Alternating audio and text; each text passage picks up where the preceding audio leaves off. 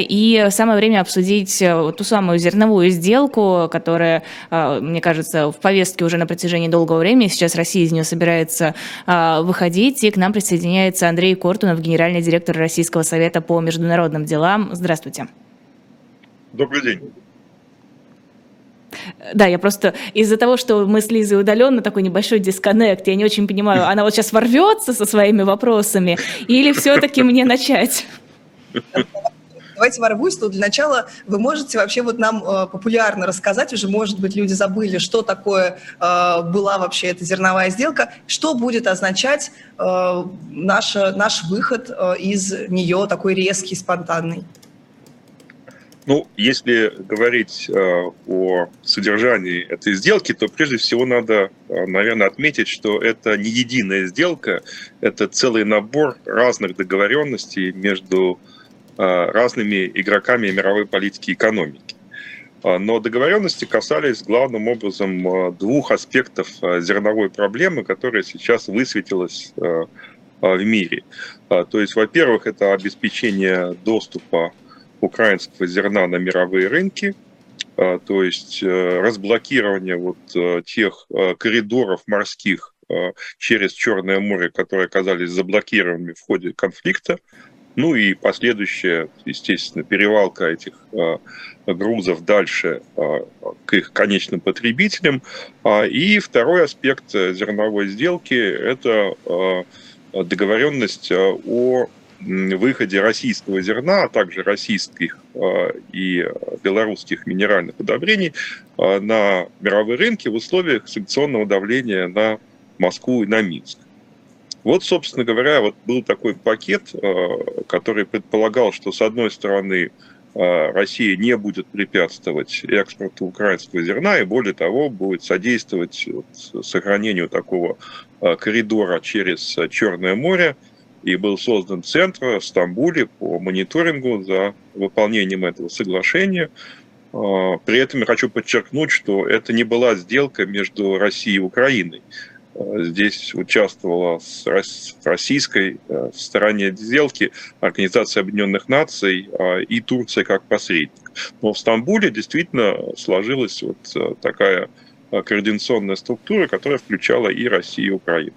Вот. А что касается российского зерна, то это уже вопрос к западным странам, которые должны были дать заверение в том, что в отношении экспорта российского зерна не будут использоваться механизмы санкций. Ну и при этом э, Россия ставила вопросы э, сопутствующего характера, то есть а как сделать, чтобы российские суда обслуживались в европейских портах, несмотря на санкционный режим, э, как обеспечить страховку вот этих перевозок российского зерна и как обеспечить расчеты по этому зерну с учетом того, что российские банки были исключены из международной системы SWIFT. Вот то, что мы имеем на э, данный момент, это около 9 миллионов тонн украинского зерна э, были успешно перевезены через э, Черное море, достигли Босфора и Дарданелл. И вот дальше оценки существенно расходятся, потому что российские оценки говорят о том, что а, лишь очень незначительная часть этого зерна а, пошла в развивающиеся страны глобального юга. Обычно говорят там о 3% или о 5%. А, вот. Ну и, так сказать, э, собственно, значение этой сделки свелось только к стабилизации мировых цен на продовольствие, некоторой стабилизации. На Западе, в частности в Соединенных Штатах, дают э, другие цифры говорят, что где-то около трети э, вот этого украинского зерна, может быть, даже больше, пошло наиболее нуждающимся. То есть страны Ближнего Востока, страны Северной Африки, ну и дальше. Вот. То есть вот эта часть сделки, она, в принципе, э, несмотря на вот такие расхождения в статистике, рассматривается как успешная. Ее стороны выполнили.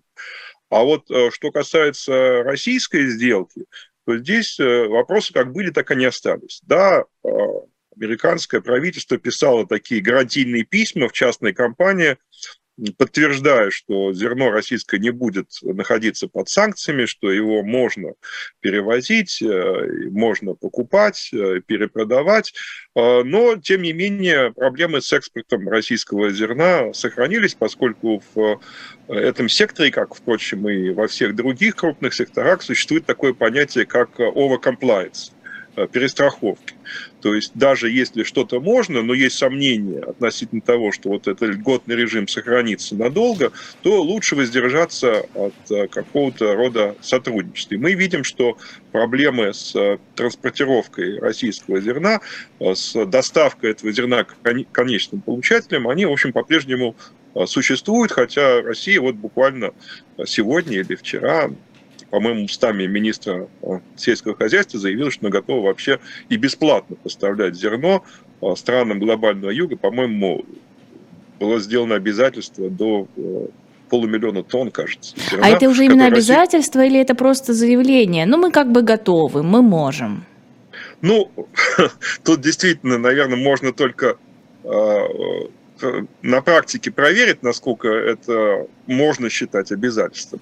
Но я согласен, это было сделано заявление, и, наверное, оно требует, конечно, подтверждения. Но сейчас, э, с учетом того, что э, Россия э, приостановила свое участие в этом механизме, ну, по всей видимости, говорить о каких-то российских бесплатных поставках было бы, ну, как минимум, преждевременно.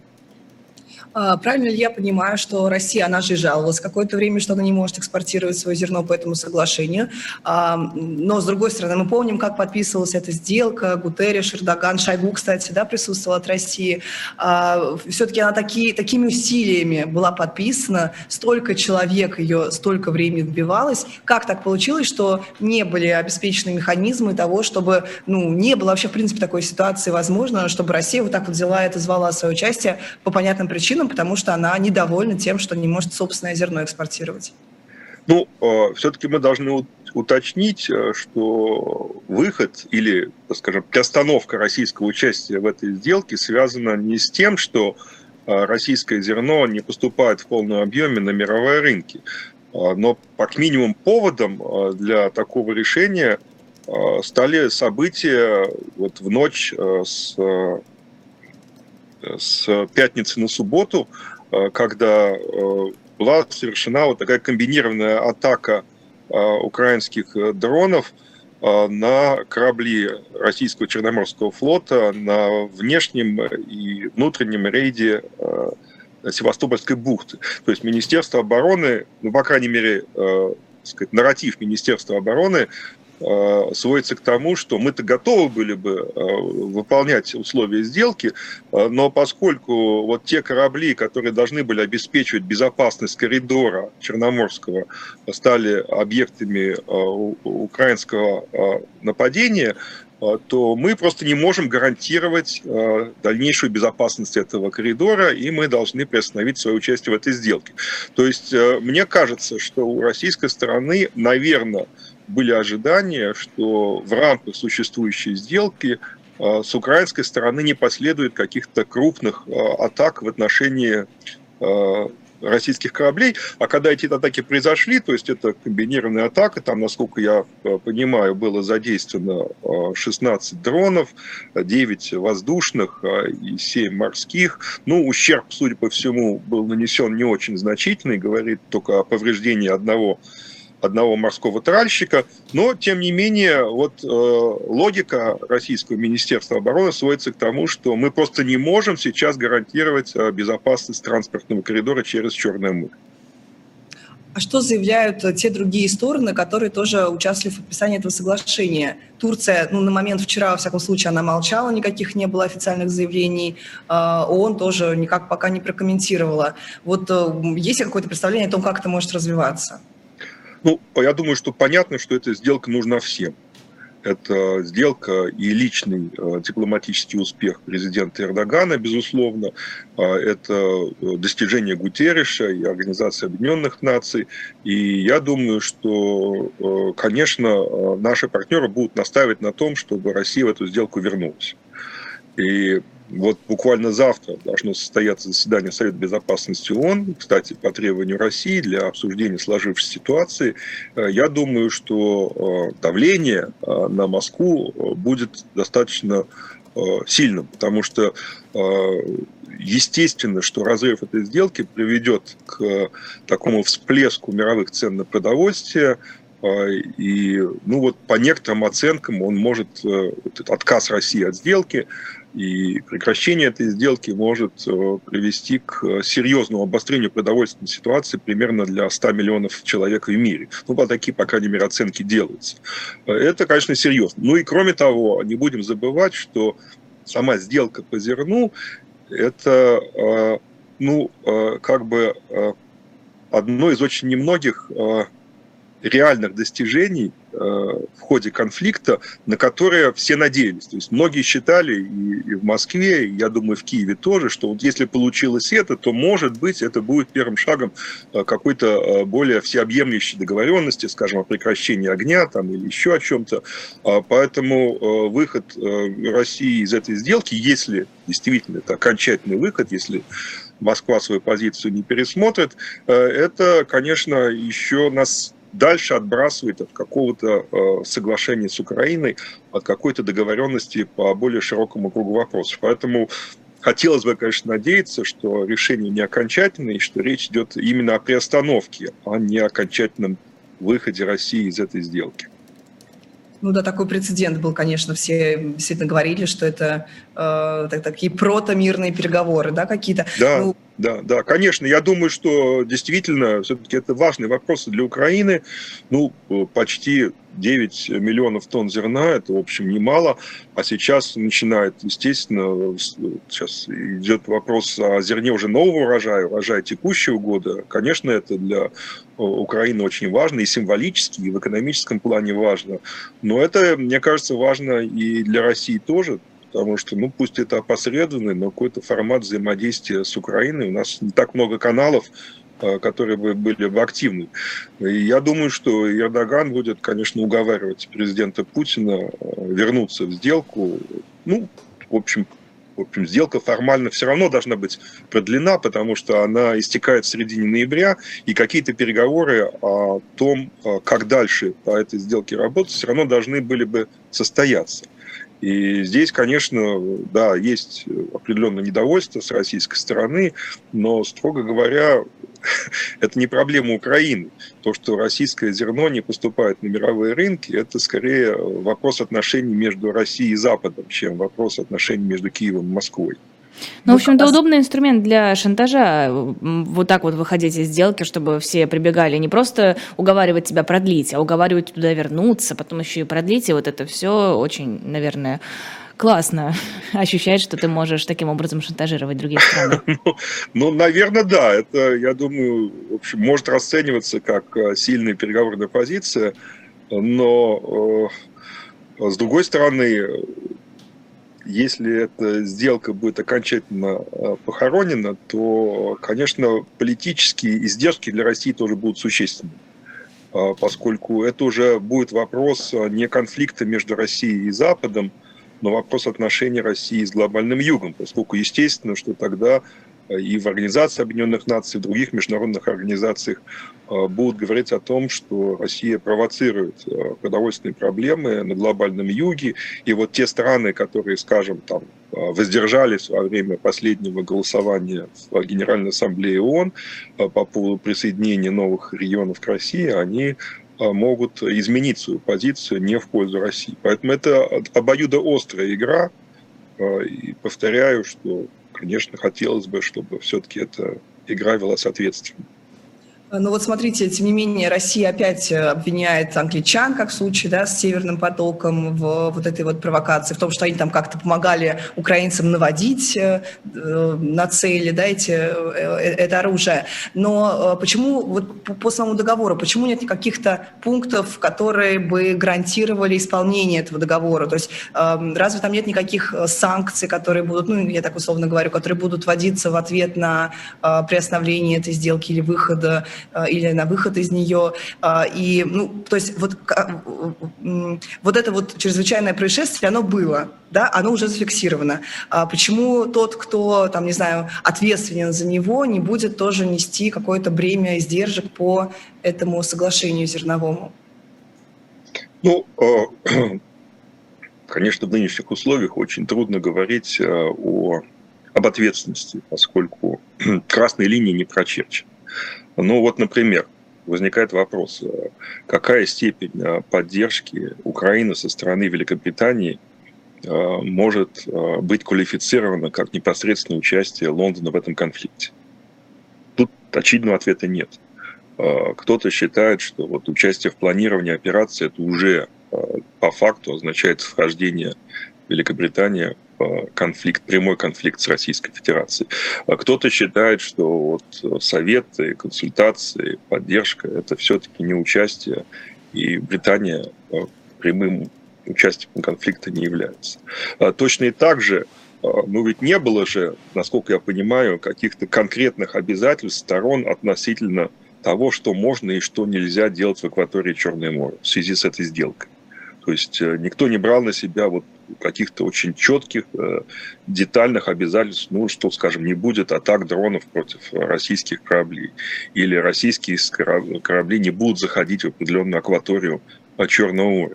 То есть здесь э, очень много не прописано, очень много в этой сделке предполагалось по умолчанию. Очень много определялось надеждой на то, что обе стороны проявят разумную сдержанность. И, конечно, вот слабая сторона такого рода соглашения – это то, что в таких случаях э, каждая из сторон может, если захочет, э, найти массу предлогов, обвинить другую сторону, сторону в том, что она срывает эту сделку, подрывает договоренности. Что, собственно говоря, мы сейчас и видим. Россия обвиняет Украину в провокации. Более того, э, российская сторона говорит о террористическом ударе украинских вооруженных сил по кораблям Черноморского флота. Ну а, соответственно, из офиса президента Украины исходит э, высказывание в том смысле, что мы вообще не верили, что Россия будет последовательно выполнять свои обязательства, поэтому вот вы сами с Москвой разбирайтесь, разбирайтесь Пусть Запад заставит Москву вернуться в эту сделку. А нас это, строго говоря, не касается, поскольку мы ничего с Москвой не подписывали, никаких обязательств на себя вообще-то не брали. Вот две позиции, с которыми, конечно, очень трудно работать, их как-то совместить э, почти невозможно, но в конечном счете все зависит от политической воли двух сторон. По договору первоначальному сделка все равно, вы сказали, должна была там 19 ноября, если не ошибаюсь, обновляться, и должен был быть новый такой раунд переговоров, как раз вот с уточнением возможным э, этих условий. Если этого не будет, что это будет означать, означать для акватории э, Черного моря? То есть, значит, там теперь может вообще происходить что угодно, потому что нет вообще никаких красных линий, нет никаких э, мирных переговоров, никакого эскорта этих мирных судов и так далее. Ну вот э, еще до начала специальной военной операции э, именно акватория Черного моря была сам, самым, наверное, взрывоопасным э, регионом, если говорить о противостоянии России и Запада.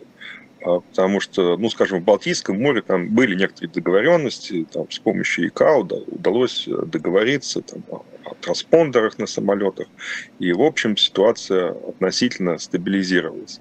А вот в Черном море действительно вы совершенно правы, нет сейчас никаких э, международных многосторонних или двусторонних э, соглашений, которые бы серьезно аргументировали военную активность э, в акватории Черного моря. А интенсивность этой активности, она уже и в прошлом году была очень значительна. Если вы Помните, был знаменитый инцидент э, с э, эсминцем Defender британским, да, когда он э, так сказать, вошел в территориальные воды Российской Федерации около как раз Крымского полуострова, поскольку Великобритания не признает статус Крымского полуострова как части России. Ну и, в общем, действительно была угроза прямого военного столкновения России и Великобритании. Вот сейчас эта угроза не только сохранилась, но еще более обострилась поскольку, конечно, страны НАТО считают, что они имеют полное право находиться в этой акватории, и Турция должна эти корабли пропускать согласно положениям Конвенции Монтрео 1936 года. Поэтому да, если мы говорим о, о угрозе столкновения России и НАТО, я считаю, Черное море это один из самых опасных регионов. И здесь, к сожалению, есть угрозы, которые сейчас, после, если действительно не будет возобновлена зерновая сделка, эти угрозы выйдут на новый, качественно более высокий уровень, безусловно. Спасибо огромное. Это был э, наш гость. Ой, у меня, у меня все закрылось, простите, пожалуйста. А, э, да, я потеряла всю информацию, которая у меня есть. Э, да, а, мы поговорили с Алексеем, с Андреем Куртуновым о выходе России из зерновой сделки. Это утренний разворот.